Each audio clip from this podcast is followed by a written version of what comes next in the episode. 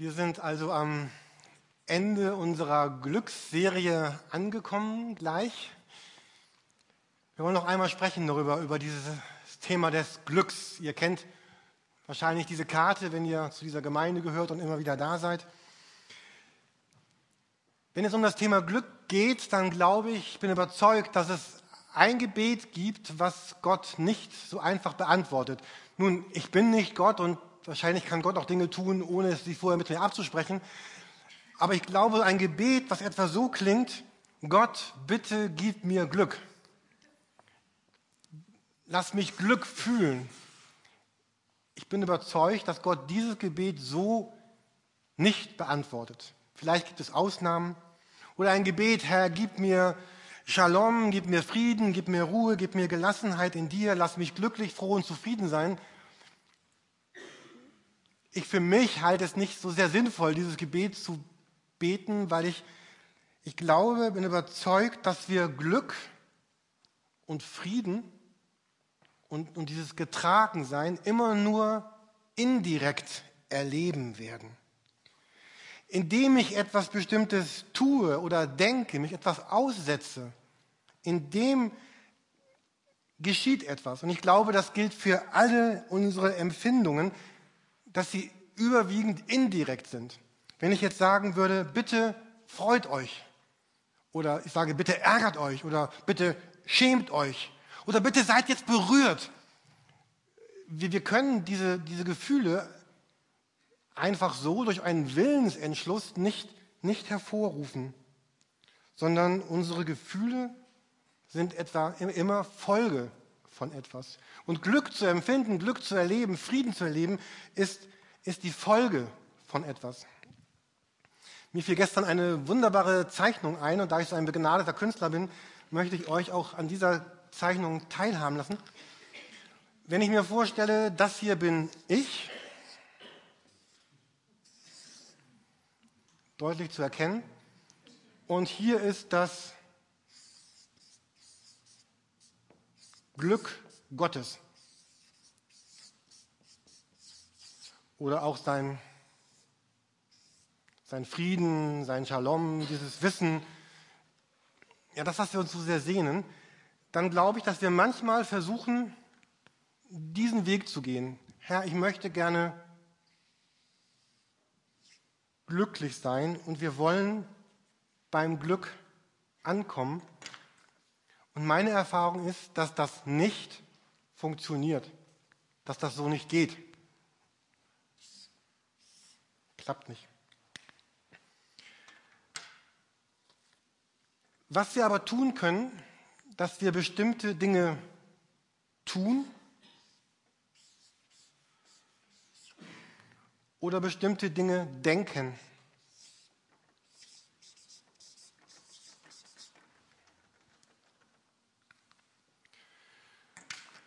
Und indem wir Dinge tun, die, nach, die, die mit Gott zusammenhängen, die, mit, die zu Gottes Herz passen, die zu Gottes Leben passen, zu seinem, wir haben eben gesungen, Jesus, wir, wir sehen auf dich. Indem wir bestimmte Dinge tun, mit Gott, kommt das Glück auf diesem Umweg zu uns. Und indem wir bestimmte Dinge denken, oder singen. Fried hat eben von der Bedeutung der Lieder gesprochen. Ja, warum singen wir? Warum singen wir, ja, ich bin Gottes Kind? Warum singen wir, ich bin in deinem Arm? Das haben wir schon so oft gesungen. Aber wir singen es und wir denken es und dadurch fühlen wir etwas und das Glück Gottes kommt in unser Leben hinein. Glück kommt immer nur indirekt. Gottes das Erleben von Gottes Gegenwart, von Gottes Stärke, von Gottes Nähe ist immer Folge von etwas, von etwas, was ich tue oder von etwas, was ich denke in Gottes Sinn. Im letzten Jahr haben wir versucht, einige Sonntage über diese, diese geistlichen Übungen zu sprechen. Draußen liegen noch welche von diesen Karten auf, auf, der, auf dem Schriftenständer. Und diese Karten haben uns dazu eingeladen, aktive oder passive Dinge zu tun oder zu denken, geistliche Übungen, Dinge, die wir mit Gott tun oder mit Gott denken, mit Gott erleben. Und als Folge dessen erleben wir Glück und Segen Gottes in unser Herz hinein. Das heißt aber auch andersherum, wenn wir diese beiden Schritte nicht gehen wollen, wenn wir sagen, ach, ich, ich will gar keine Dinge mit Jesus tun. Ich stelle mir eben diesen, diesen Zachäus vor, Christine. Er hat das getan, 50 Prozent seines, Lebens zu, äh, seines Geldes zu geben. Und indem wir erklären, warum wir auf keinen Fall was geben müssen und auch, auch, auch nichts tun und alle anderen Sachen. Und indem wir nicht bestimmte Dinge denken und uns bestimmten Gedanken aussetzen, ähm, werden wir dieses Glück, diesen Segen, diese Nähe Gottes auch nicht erleben. Und ich glaube, es gibt Christen, die am Ende ihres Lebens sagen, ich, ich bin Gott nie nahe gekommen. Und wenn, wir, und wenn sie ehrlich sind, müssten sie sagen, ich, ich habe aber auch ganz wenig von dem getan, wozu Jesus mich aufgefordert hat. Und habe ganz wenig von dem gedacht, was Jesus wollte, dass ich denke. Glück kommt immer indirekt als, als Folge von etwas, was ich tue oder denke ich weiß nicht, wie ihr es für euch nennt. Man, manche nennen es stille Zeit oder persönliche Zeit. Diese, diese Zeit, wo ich mich hinsetze, wir haben auch letzten Tage von diesem Sessel gehört, später dazu mehr, ähm, wo ich meinen Ort habe, wo ich bin, diese 15, 20, 30 Minuten, die gehören jetzt mir und Gott. Und da ist nichts anderes. Und in den, der Zeit denke ich Gott, ich denke Jesus, ich denke darüber nach, wer bist du für mich, was, was bedeutest du für mich, was hast du für mich getan. Und Leute sagen, oh, ich brauche das nicht. Wenn ich morgens in der U-Bahn, da lese ich noch einen frommen Vers, aber ich, ich brauche nicht eine halbe Stunde am Tag, wo ich mich hinsetze und ich kann das nicht. Und das liegt mir nicht. Und überhaupt Dinge für Gott tun mag ich auch nicht. Aber so funktioniert das Leben nicht. Wenn wir die Bibel lesen, die Bergpredigt, Matthäus Kapitel 5 bis 7, die Bergpredigt ist voll mit Dingen, die Jesus uns sagt, die wir tun sollen oder die wir denken sollen oder wie wir denken sollen, damit wir erleben, Glücklich sind die. Wenn du betest, dann mach das so und so.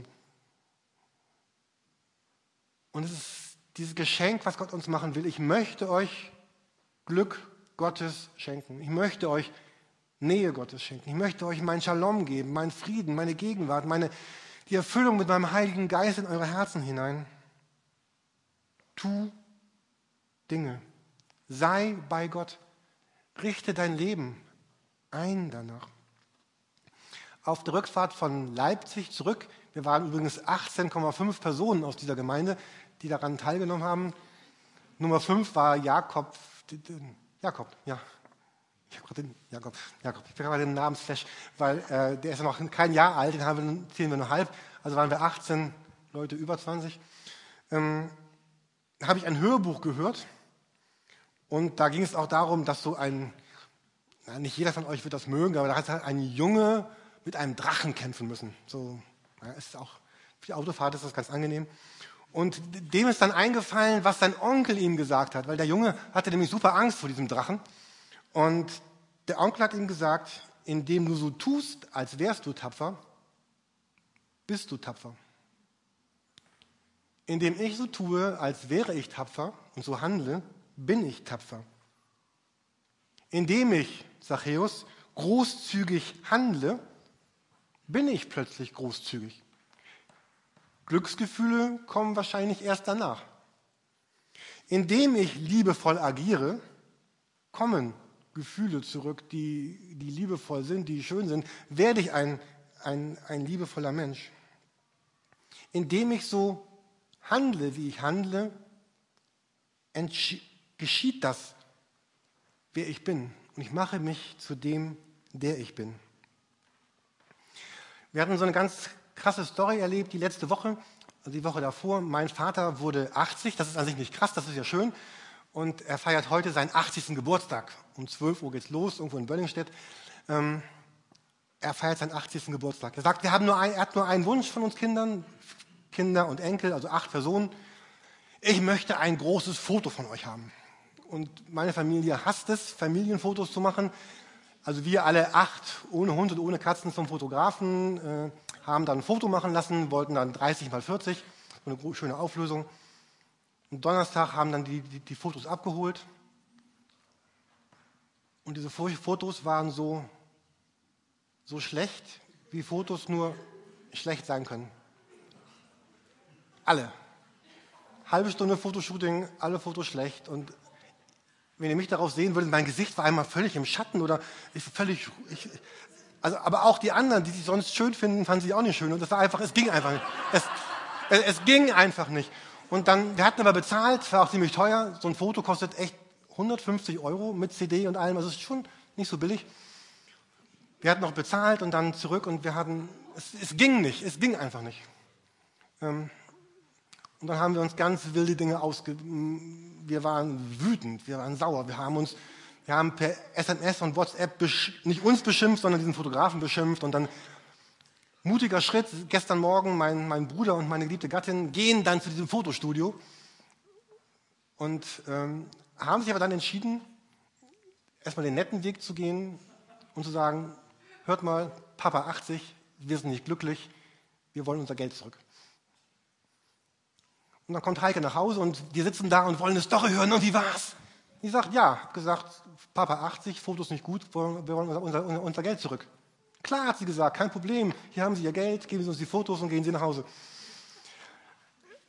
Ich fand das einfach so, so ein schönes Bild, in dem, ich, in dem ich anders handle, als ich eigentlich gerade drauf bin, nämlich wütend und ärgerlich und wie kannst du Fotograf sein, wie kannst du das tun, indem ich anders handle, als ich gerade drauf bin. Das war ja Plan B, also äh, wenn das nicht funktioniert hätte.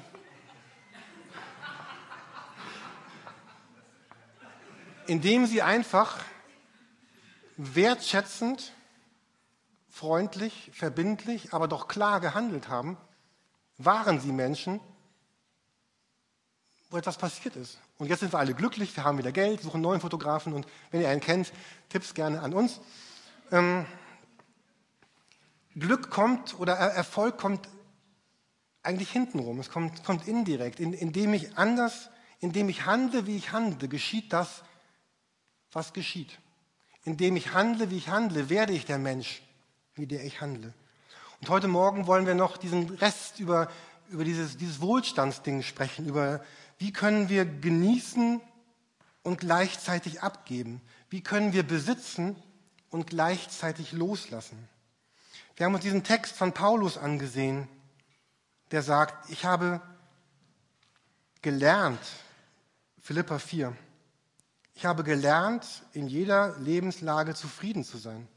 Ich weiß, was es heißt, sich einschränken zu müssen und ich weiß, wie es ist, wenn alles im Überfluss zur Verfügung steht. Mit allem bin ich ganz vertraut, satt zu sein und zu hungern, Überfluss zu haben und Entbehrungen zu ertragen. Und was Paulus sagt, ich habe gelernt, indem ich in einer bestimmten Weise gehandelt habe. Ich habe gelernt, indem ich begonnen habe zu denken. Und auf diesem Weg ist, ist Gottes Glück in mein Leben gekommen. Jetzt kommt eine ganz kurze Zusammenfassung der Predigt von letzter Woche. Ich liebe dieses Bild auf der nächsten Seite, auf der nächsten Folie. Ich hatte davon gesprochen, dass Gott übernimmt unsere Versorgung. Er versorgt dich und mich mit Möglichkeiten, mit Lebensumständen, mit Fähigkeiten, mit Besitz, mit der Möglichkeit zu arbeiten, zu denken, zu schaffen, kreativ zu sein. Und er überträgt uns damit Verantwortung. Gott versorgt mich, damit ich habe und damit ich Verantwortung wahrnehmen kann damit wir für uns und für andere sorgen können, damit sie und wir gesund sind, heil werden, mit Wunden geheilt werden, Tränen getrocknet werden und Gutes in die Welt kommt. Und wir sind diese Menschen, die Gutes in die Welt bringen. Gutes für Kinder, Gutes für Teenager, Gutes für junge Erwachsene, Gutes für Erwachsene im Mittelalter, das wären so ich ungefähr, äh, Gutes auf reifere Erwachsene und Gutes im Blick auf Senioren. Gutes in die Welt bringen. In den letzten Tagen in Leipzig haben wir diesen Satz wieder gehört, der mich seit Jahren sehr bewegt und den ich sehr liebe. Dieser Satz, Gemeinde ist die Hoffnung für die Welt. Gemeinde, Gottes Gemeinde, Gottes Gemeinde ist die Hoffnung für die Welt. Aber nicht die Gemeinde, weil sie Gemeinde ist, sondern nur die Gemeinde, die in Berührung kommt mit den Menschen vor Ort. Es gibt nicht die Gemeinde, sondern es gibt Gisela und Manfred und Danny und Christine und ich könnte jetzt eure Namen durchgehen. Es gibt, nur, es gibt nur einzelne Menschen, die zusammen die Gemeinde machen. Es gibt nicht die Gemeinde. Wir können nicht sagen, die Gemeinde müsste mehr lieben, müsste mehr spenden, müsste mehr dieses und jenes, sondern einzelne Menschen. Ihr sind, seid die Gemeinde dort, wo ihr lebt, wo ihr arbeitet, wo ihr seid. Und so macht, bringt Gemeinde Hoffnung für Menschen in der Gemeinde und neben der Gemeinde. Ich hatte letzte Woche so ein Erlebnis, das, das fand ich total schön. Das ist jetzt ganz schlicht, aber wir haben hier gerade zwei Praktikanten. Daniel, der heute Morgen netterweise die ganze Technik übernimmt und Michi, der unten bei den Kindern ist. Ähm, und freitags sind sie bei Hildegard Radke zum Essen eingeladen. Hildegard, wo bist du eigentlich? Da genau. Und jetzt kam ja Hildegard, ist gestürzt und kam ins Krankenhaus und wurde untersucht. Und was ich schön fand, waren diese beiden Erlebnisse mit den beiden. Das erste, was sie sagten, oh, wo ist sie? Wo können wir sie besuchen? In welchem Krankenhaus? Ich sage, nee, wartet mal, die kommt Mutter wahrscheinlich wieder raus und ähm, ähm, fahrt mal erstmal nicht hin. Und die zweite Frage war, Freitag, ja, Essen bei Hildegard, wahrscheinlich kann sie gar nicht kochen. Hm, dann kochen wir für sie. Dann bringen wir ihr Essen. Hildegard, äh, was war jetzt? Hast du für sie gekocht, oder? Ich habe gekocht, aber sie haben mir das angehört. Okay, gut. Also, also, das ist ja jetzt, man kann sagen, das ist eine Bagatelle. Also das ist, aber ich fand diesen Geist so klasse. Wo können wir sie besuchen? Ach so, sie ist wieder raus. Na gut, dann kochen wir Essen. War alles gar nicht nötig, aber, aber das jetzt mal 150 und mal auch die großen Dinge des Lebens, das ist eine, eine Gemeinde, wo ich denke, das ist wirklich eine Hoffnung für die Welt. Nämlich für die Menschen, die in der Gemeinde sind, wie in dem Fall Hildegard, oder auch andere Menschen, die hier in der Straße wohnen oder die da arbeiten, wo ihr arbeitet, die auf eure Schule gehen, die in euren Betrieben sind, die in unserer Familie sind, weil die plötzlich erleben, so eine Haltung wie, oh, wo können wir sie besuchen? Und ach nee, dann kochen wir für sie. Ich fand das schön. Und dann hatte ich ja letzte Woche angefangen, und ich verspreche hiermit, ich werde nie wieder eine Folie mit zwölf Punkten euch zeigen. Ähm, ich hatte dann angefangen, über diese zwölf Punkte zu sprechen. Ähm, wir kamen bis Punkt sieben. Man kann das im Internet nachhören. Es ging einfach darum, dass so die Zusammenfassung von dem Ganzen war, dass, dass das Konsum und Besitz und Wohlstand dann gut ist, wenn wir ihn, ihn langsam konsumieren, wenn wir uns Zeit lassen, die Dinge zu kaufen, sie auszupacken, sie zu genießen. Wenn wir sagen, wir wollen weniger haben, wir wollen weniger haben und was wir haben, ist sowieso geschenkt. Ähm, und ich möchte jetzt noch ein paar Minuten etwas sagen, das ist jetzt neu zu den Punkten 8 bis 12 zusammengefasst. Punkt 8 ist dieses, worauf ich, ich sehe. Marc hat das schon erzählt, seitdem wir diese Serie haben, schicken wir uns ständig so komische SMS und, und E-Mails hin und her und sagen, wo wir uns daran erinnern, dass wir glücklich sind. Ähm, ich möchte euch mal so eine von denen vorlesen, ohne jetzt Marc vorher gefragt zu haben. Aber das meiste davon schreibe ich auch. Also, ähm, das war ja die Woche, als ich, als ich krank war. Ich war ja krank und in der Woche ging unsere Toilette kaputt und war verstopft. Und ihr wisst vielleicht, wie verstopfte Toiletten sich anfühlen und wie sie anriechen, äh, sich riechen. Und am Ende habe ich es auch nicht hinbekommen. Ich musste noch einen Rohrdienst holen, aber das ist egal. Ich habe es erstmal mutig versucht, ein paar Stunden lang. Ähm, und mir ging es ja nicht gut und äh, Laura hatte eine Matheprüfung in der Schule und wir haben Stochastik, Kombinatorik und Kurvendiskussion wiederholt und Exponentialgleichung. Und mir ging es nicht gut. Und dann schrieb ich Marc folgendes. Aber ich bin glücklich, dass ich Kinder habe. So konnte ich eben mit Laura Mathe machen und davor in der S. Der Toilette wühlen, die verstopft war. Aber nach 20 Minuten Einsatz und einer kleinen Überschwemmung ist alles wieder gut, hoffte ich zu dem Zeitpunkt. Ich bin auch glücklich, dass ich einen Geruchssinn habe und riechen kann.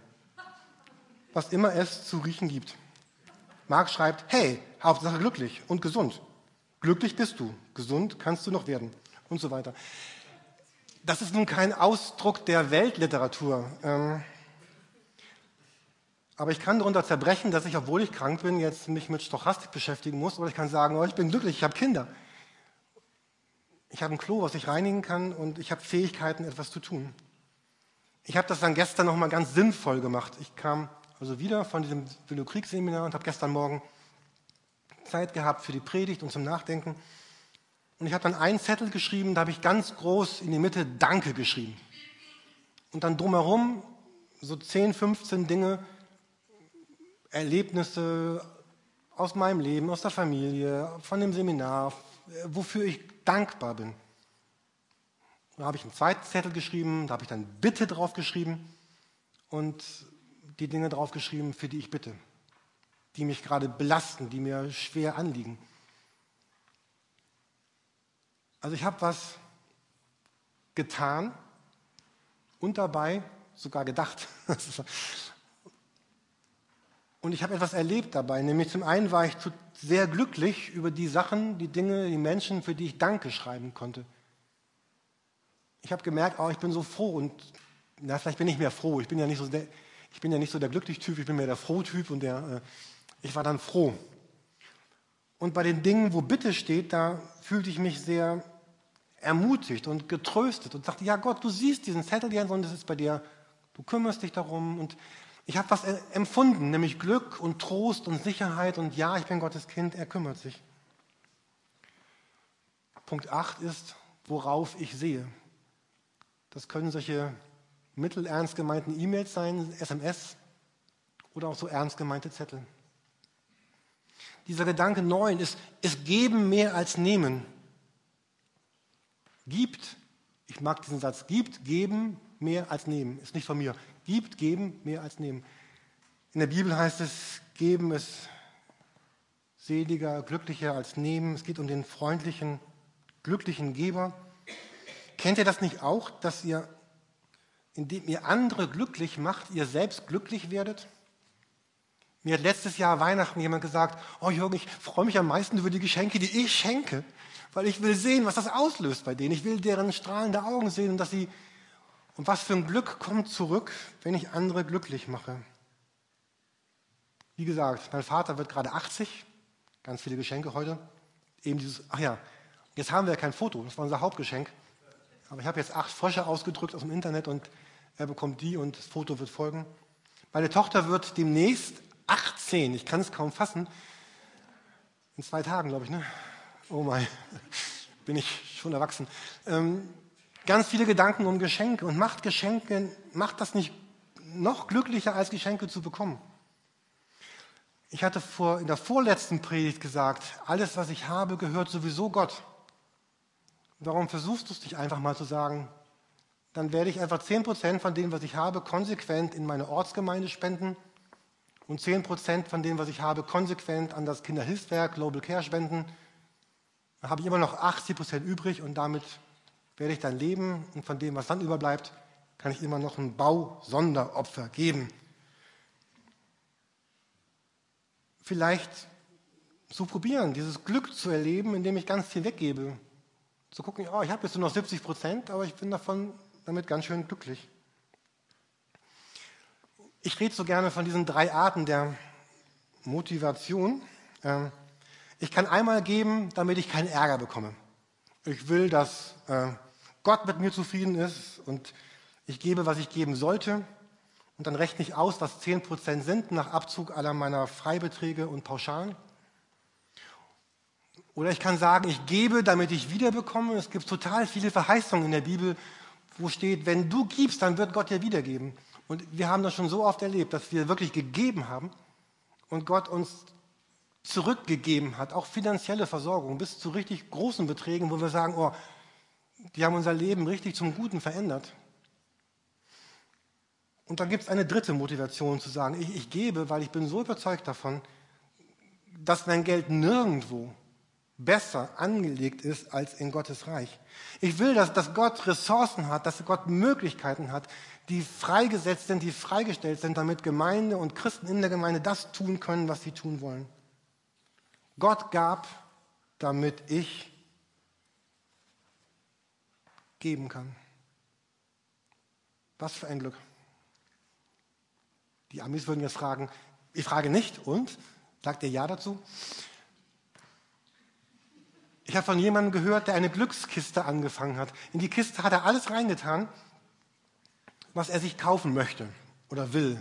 Alle, also jetzt, jetzt nicht den nächsten Kassi, aber so vielleicht größere Dinge. Und hat gesagt, obwohl ich das Geld habe, diese Sachen jetzt zu kaufen, werde ich ab und zu im Jahr einen Zettel rausnehmen und das tun.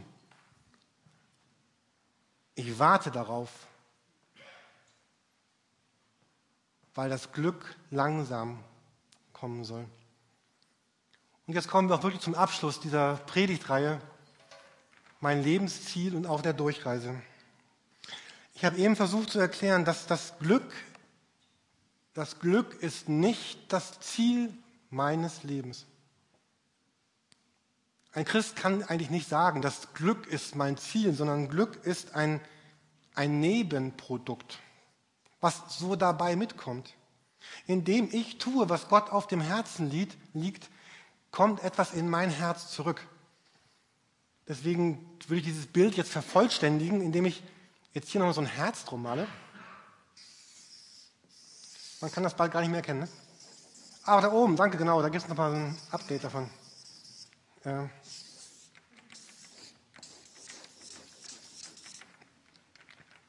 indem ich das, was ich tue, von einem, mit einem Herzen tue, das wirklich ergriffen von Gott ist, indem ich das denke, weil ich von Gott er, er, ergriffen bin, weil ich tue, denke, das, was ich, was ich bin, was meine Bestimmung ist, wird ein solches Glück in mein Leben hineinkommen, losgelöst von den wirklichen aktuellen Umständen meines Lebens, weil ich weiß, ich bin mit Gott unterwegs. Wir haben über dieses Wort hingegeben nachgedacht. Ein gemeinsamer Traum, Gemeinde zu sein, die schön und kraftvoll sein will. Ich möchte gerne mit den Leuten von euch und vielen anderen, die noch kommen werden, die so denken und so leben, Gemeinde gestalten. Die sagen, weil ich ein Herz habe, das von Christus ergriffen ist, tue ich ganz viele verrückte und besondere Dinge. Und weil mein Denken so von Christus ergriffen ist, ähm, will ich leben. Ich möchte mit diesen Menschen gerne zusammen leben und zusammen eine Gemeinde gestalten, die eine wirkliche Bedeutung für die Welt hat. Dabei wird es immer auch mal Streit geben und Differenzen und Diskussionen. Das, das gehört ja dazu. Das gehört ja zu jeder lieben, herzlichen Beziehung dazu, fragt meine Frau, dass man sich auch mal streiten darf. Aber dass, die, dass, dass Leute mit einem ergriffenen Herzen sagen, wir haben einen Traum, einen Traum. Auf der Rückfahrt von diesem Kongress haben wir über Leidenschaft gesprochen, meine Frau und ich. Und wir haben auch dieses Empfinden gehabt, dass nichts diese Welt so sehr verändert wie Leidenschaft. Zum Bösen, wir haben auch über diese Leidenschaft im Dritten Reich nachgedacht, die da war. Diese, diese, diese böse, diese, diese teuflische Leidenschaft, die ganz viel bewegt hat, ganz viel Böses, aber was hat sie bewegt?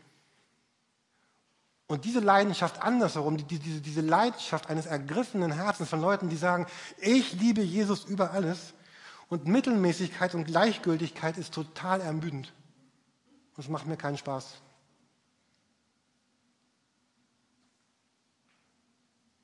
Ich möchte gern mit Menschen, die auch sagen, ich habe ein Herz, das mit Jesus lebt und ich denke, was, was Jesus denkt und ich halte nicht bei ihm auf. Ich habe ich hab Zeiten der Stille und ich habe Zeiten des Handelns.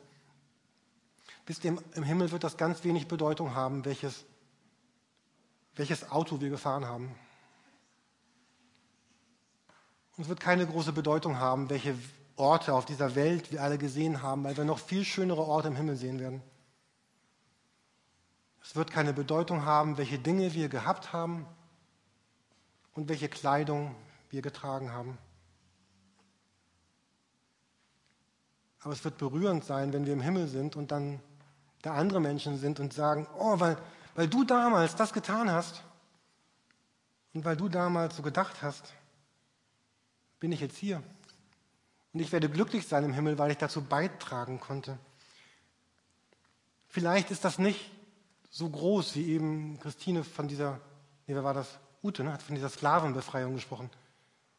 Vielleicht wird das nicht so groß sein, aber vielleicht hast du die Kirche geputzt am, am Sonntag vor einem Gottesdienst, wo jemand zum ersten Mal da war. Es gibt jemanden in dieser Gemeinde über 60, ich nenne jetzt auch bewusst keinen Namen, hat kein Auto und hat es übernommen, die Putzlappen dieser Gemeinde zu putzen und kommt mit Bus und Bahn und einem Rollwagen hierher, sammelt die schmutzigen Putzlappen ein, wäscht sie und bringt sie wieder her.